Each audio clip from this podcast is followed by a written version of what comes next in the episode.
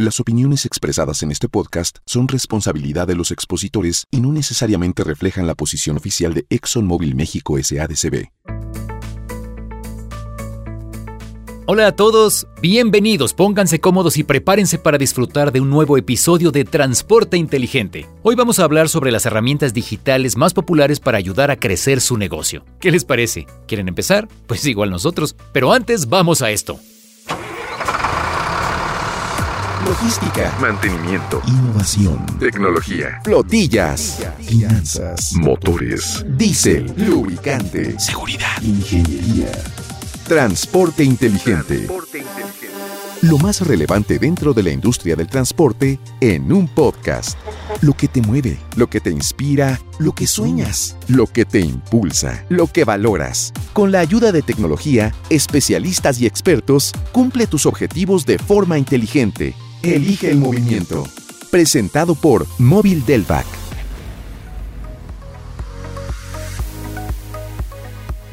Como ya saben, soy su servidor y amigo Igor Cruz y en esta ocasión voy a tener el gusto de platicar con la licenciada en marketing con más de cuatro años de experiencia en el medio, la señorita Gabriela Escamilla. Bienvenida. Gracias Igor, estoy súper contenta y es un placer compartir este capítulo contigo. El placer es nuestro. Antes de empezar, quiero decir que me emociona tener invitados dispuestos a romper las barreras que hoy en día tenemos, porque siempre estamos pensando en ustedes y en impulsar el crecimiento de sus negocios. ¿Por qué digo esto? Bueno, a diferencia de nuestros invitados anteriores, Gabriela no se encuentra físicamente en nuestro estudio de grabación. Licenciada, por favor, cuéntenos desde dónde nos acompaña. Igor, estoy grabando desde mi casa en el norte de México, en Monterrey. Bien, desde la ciudad de Monterrey, capital del estado de Nuevo León, en este bello país llamado México. Saludos a todos nuestros amigos del norte.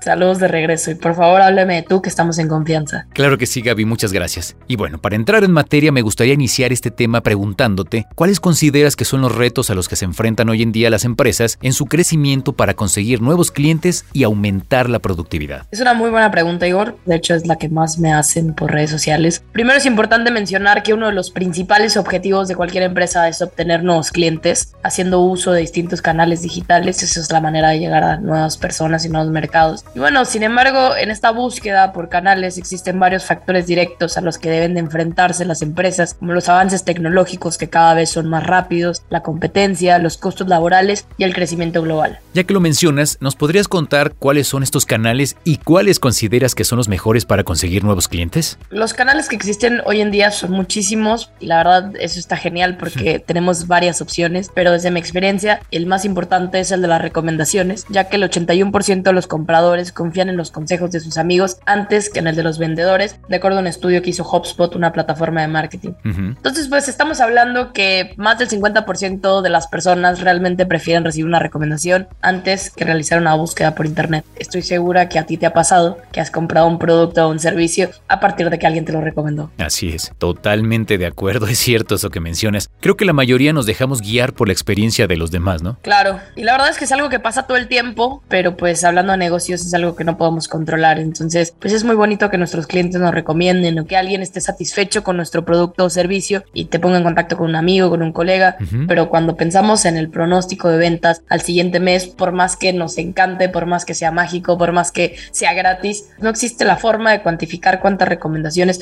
te van a llegar en cuestión de clientes, en cuestión de venta, por lo que no podemos quedarnos solamente con este canal. Exacto, ese es un gran punto, Gaby. Entonces, además de la correcta selección de los canales de comunicación, ¿qué otras acciones podemos implementar para incrementar nuestra cartera de clientes? Lo primero que tiene que pensar cada empresa es definir perfectamente el buyer persona. ¿Buyer persona? ¿Nos puedes explicar un poco más el término, por favor? Claro que sí, Igor. La verdad es que es uno de los principios más importantes del marketing. Son de los primeros que te enseñan en marketing si fuiste a la universidad o si trabajas en marketing es algo de lo primero que debes de hacer. Ok. En pocas palabras es conocer a nuestro cliente ideal, saber qué es lo que ve, qué es lo que piensa, qué es lo que escucha, qué es lo que habla, qué es lo que hace, cuáles son sus objetivos, sus intereses, sus miedos. Y un ejemplo para entender de manera más sencilla el buyer persona es justamente responder a todas estas preguntas. Pensemos en como esa representación ficticia del cliente ideal a quien yo le voy a vender. Bien, podríamos decir entonces que es el público objetivo al que vamos a dirigir nuestros esfuerzos. Podríamos decirlo que sí, solamente que público objetivo es un poco más general. Cuando ya hablo del buyer persona le pongo el nombre, la edad,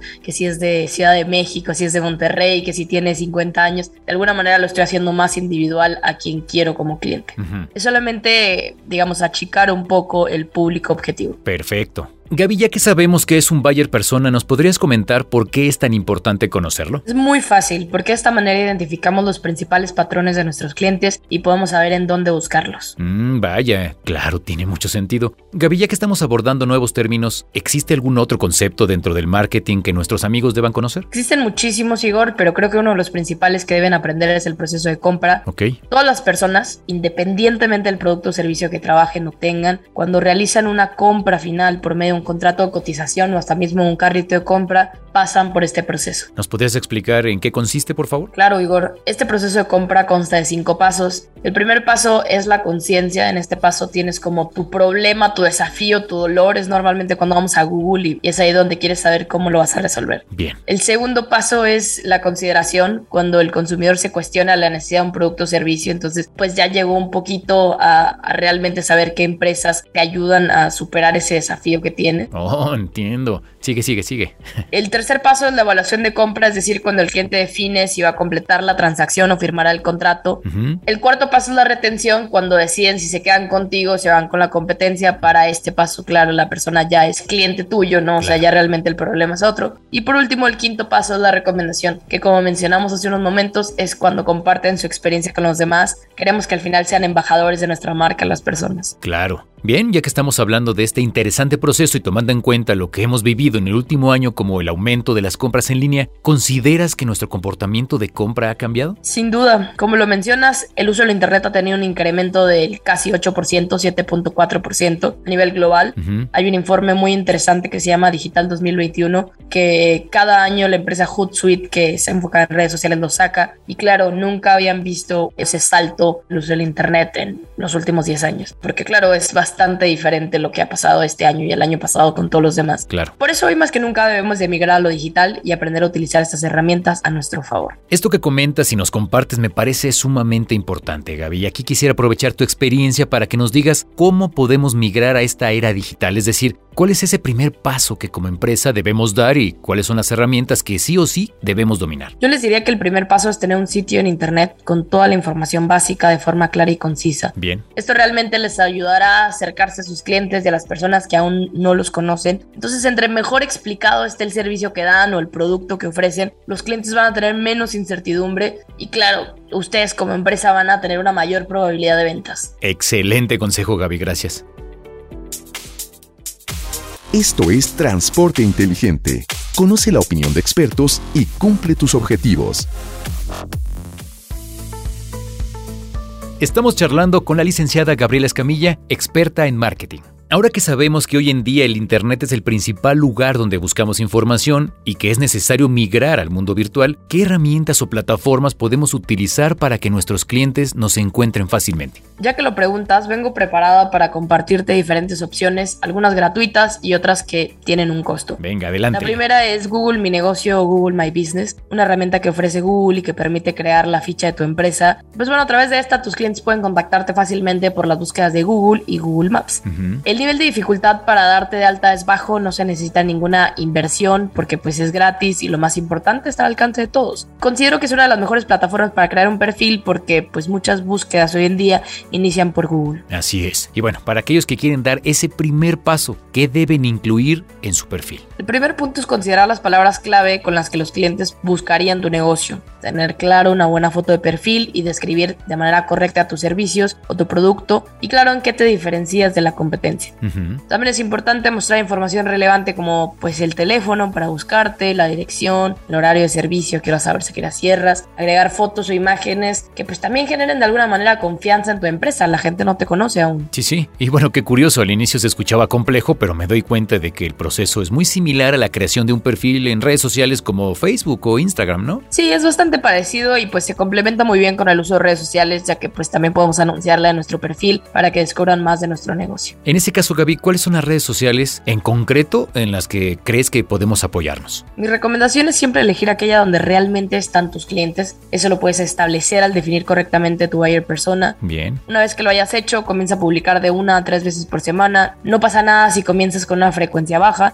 Otro consejo es no hablar tanto de productos o descuentos. Tienes que abordar realmente los problemas de las personas. Por ejemplo, da tips relacionados con el giro de negocio, interactúa con las personas, responde las preguntas más frecuentes y pues bueno, realiza publicaciones de calidad. Bien. Este es un gran tip para nuestros escuchas. Pero ¿qué pasa cuando una empresa está iniciando y no cuenta con un presupuesto? ¿Cómo pueden crear posteos de calidad, Gaby? Una muy buena opción es utilizar Canva. Es una plataforma digital que cuenta con herramientas para personas que no son expertas en diseño. Ok. Ahí se pueden hacer videos, infografías, flyers y otro tipo de materiales que puedes publicar en redes sociales. Tiene su versión gratuita que de verdad te va a servir y si quieres algo más, funcionalidades más avanzadas, pues tiene su versión pagada. Pues bueno, también pueden inspirarse revisando las redes sociales de otras marcas para conocer cómo estas se comunican. Me parece un excelente ejercicio y en general todo lo que nos has comentado. Respecto a otras herramientas digitales que ayuden al negocio, ¿tienes alguna recomendación? Sí, claro, por experiencia propia les digo que digitalicen sus documentos. Esto les ayudará realmente a tener un mejor control, agilizar procesos, reducir costos y realizar búsquedas más simples. Ok.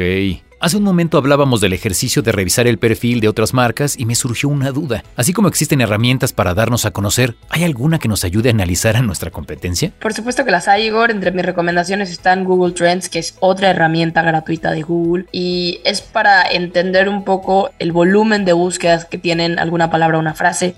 Por ejemplo, si quieres comparar la búsqueda de pandemia con transporte en México o en Campeche, si quieres, te va a decir cuánto es el volumen. Puedes ver qué es lo que la gente busca más en esa zona. Pues bueno, eso te ayuda también a entender cuáles son las- los desafíos o problemas de la gente. Sí, sí. Otra herramienta es BossSumo. Esta herramienta yo siempre digo hay que tener cuidado porque es de Estados Unidos y hay veces que nos puede dar como resultados solo de Estados Unidos o de manera general. Y pues bueno, si trabajamos con el mercado mexicano tenemos que buscar resultados al final del mercado, pero es para buscar pues qué tanto tráfico tiene una palabra o una frase. También tiene su versión gratuita y su versión pagada. Bien. Y la herramienta SimilarWeb es para entender cómo están en cuestión de tráficos, cuántas visitas tiene un sitio web. Entonces, ya sea que si tú no sabes, pones tu sitio web. Si quieres ver el de tu competencia, también ves cuánto tráfico tienen. Y si estás por encima o por atrás de, de tu competencia, definitivamente te va a ayudar. Tiene su versión gratuita y, claro, su versión pagada. Ok. Bueno, pues ahí lo tienen, escuchas, ya no hay pretextos. Gaby, antes de despedirnos, ¿nos podrías compartir tres consejos que nos ayuden a lograr una transición al mundo digital de forma exitosa? Claro, Igor. El primer consejo que les doy es que inviertan en capacitaciones. En LinkedIn, por ejemplo, hay muchos cursos que pueden tomar. Se van a la red social LinkedIn Learning y hay un montón de cursos. Algunos son gratis, algunos son pagados, pero usen todo lo gratis hasta que se cansen y Claro. tengan presupuesto. El segundo consejo es que nunca es tarde para comenzar con estas herramientas digitales. Siempre es un buen momento y hoy más que nunca nos ayudan a posicionarnos con nuestros clientes potenciales. Y finalmente que siempre traten de inspirarse con otras marcas porque pues no solamente les va a dar ideas nuevas, también les va a ayudar a diferenciar su negocio o servicio de los demás. Excelente, gracias por estos valiosos consejos. Por último, ¿dónde te podemos encontrar? ¿Cuáles son tus redes sociales? En todas las redes sociales estoy como Gabriela Escamilla, las que más uso es Instagram y LinkedIn, entonces si quieren saludarme, mandar un mensaje, hacerme una pregunta, voy a estar disponible para iniciar la conversación. Perfecto, pues sigan a nuestra invitada en todas esas direcciones y sitios. No pierdan la oportunidad de aprender directamente de los expertos. Gaby, muchas gracias por estar con nosotros. Es un gusto Igor, muchas gracias por invitarme a tu equipo y pues a todos los que nos escuchan. Bueno, esto ha sido todo por el día de hoy. Espero que les hayan gustado todos estos consejos para llevar su negocio al nivel en el mundo virtual. Déjenos sus comentarios en nuestro LinkedIn, arroba móvil México y sus recomendaciones sobre los temas que les gustaría escuchar en los próximos episodios. Me despido en nombre de toda la producción de Transporte Inteligente. Les doy las gracias por habernos acompañado en este episodio. Su servidor y amigo Igor Cruz. Cuídense mucho y hasta cualquier momento. Cumple tus objetivos de forma inteligente en Spotify. Síguenos. Por ahora llegamos al final de este viaje. Acompáñanos en la próxima entrega de Transporte Inteligente y entérate de todo lo que necesitas saber sobre la industria del transporte.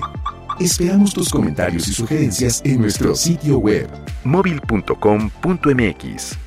No olvides suscribirte en Spotify para cumplir tus objetivos de forma inteligente. Elige el movimiento.